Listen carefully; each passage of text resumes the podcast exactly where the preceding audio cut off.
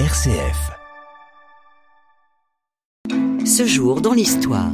Aujourd'hui, nous sommes le 26 décembre. Au lendemain de Noël, il y a quelques jours de l'an 2000, le nord de la France est ravagé par une tempête, Lothar, le 26 décembre 1999. La tempête a emporté tout ce qui faisait obstacle à sa course folle. Dans les rues, rien n'a résisté. Une force inouïe qui pendant deux heures ce matin a jeté bas tout ce qui n'était pas assez solide, les cheminées, les arbres.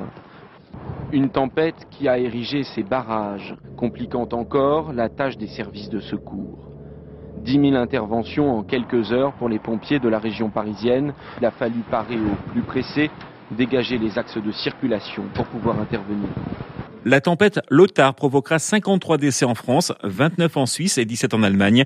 Elle sera suivie le lendemain d'une seconde, Martin, qui touchera le sud du pays. Le second tour de l'élection présidentielle en Ukraine du 21 novembre 2004 opposait le candidat pro-russe Viktor Yanukovych à celui pro-européen Viktor Yushchenko.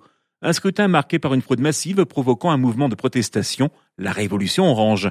Après annulation, un nouveau second tour est organisé le 26 décembre 2004. Ce soir à 20h locale, 19h heure de Paris, juste après la fermeture des bureaux de vote, les instituts de sondage ont donné les premières estimations qui donnent 56,5% des voix à Viktor Yushchenko, soit plus de 15 points d'avance sur son adversaire. La nouvelle s'est répandue rapidement sur la place de l'indépendance et nul doute qu'on y fera la fête ce soir. Le candidat pro-européen, Viktor Yushchenko, remportera 52% des voix. Il entrera en fonction le 23 janvier 2005. Il n'effectuera qu'un seul mandat présidentiel. Toujours le 26 décembre 2004, un séisme au large de Sumatra dans l'océan Indien provoque un énorme tsunami. 20 mètres, c'est la taille d'un immeuble de 6 étages. Et la longueur d'onde de ces vagues est impressionnante. Elle peut se répandre sur des centaines de kilomètres. Ces raz-de-marée ont déferlé sur les Maldives, à 2233 km de l'épicentre sur la Malaisie, 2182 km de distance, ou encore le Sri Lanka et l'Inde à plus de 1000 km des îles indiennes. Et des vagues plus importantes que la moyenne sont déjà arrivées à la Réunion, au Kenya et d'autres pourraient suivre, car même plusieurs heures après le séisme, la puissance de ces raz-de-marée est telle qu'ils peuvent encore provoquer des dégâts. Ce tsunami tuera plus de 220 000 personnes en Asie du Sud-Est. Cette catastrophe déclenchera un élan de solidarité planétaire. Ce jour, dans l'histoire. La culture, avec la naissance le 26 décembre 1863 de Charles Pathé, producteur de cinéma.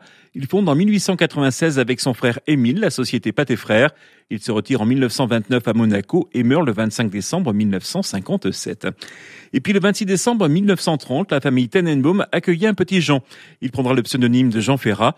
Auteur de chansons à texte, proche de Louis Aragon, il alterne durant sa carrière chansons sentimentales, poétiques et chansons engagées qui lui ont procuré des difficultés avec la censure.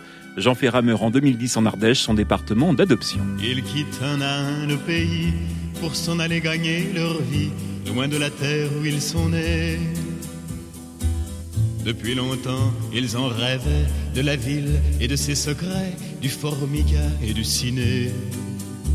Les vieux ce n'était pas original quand il s'essuyait machinal d'un revers de manche les lèvres. Mais il savait tous à propos tuer la caille ou le perdreau et manger la tome de chèvre. Pourtant,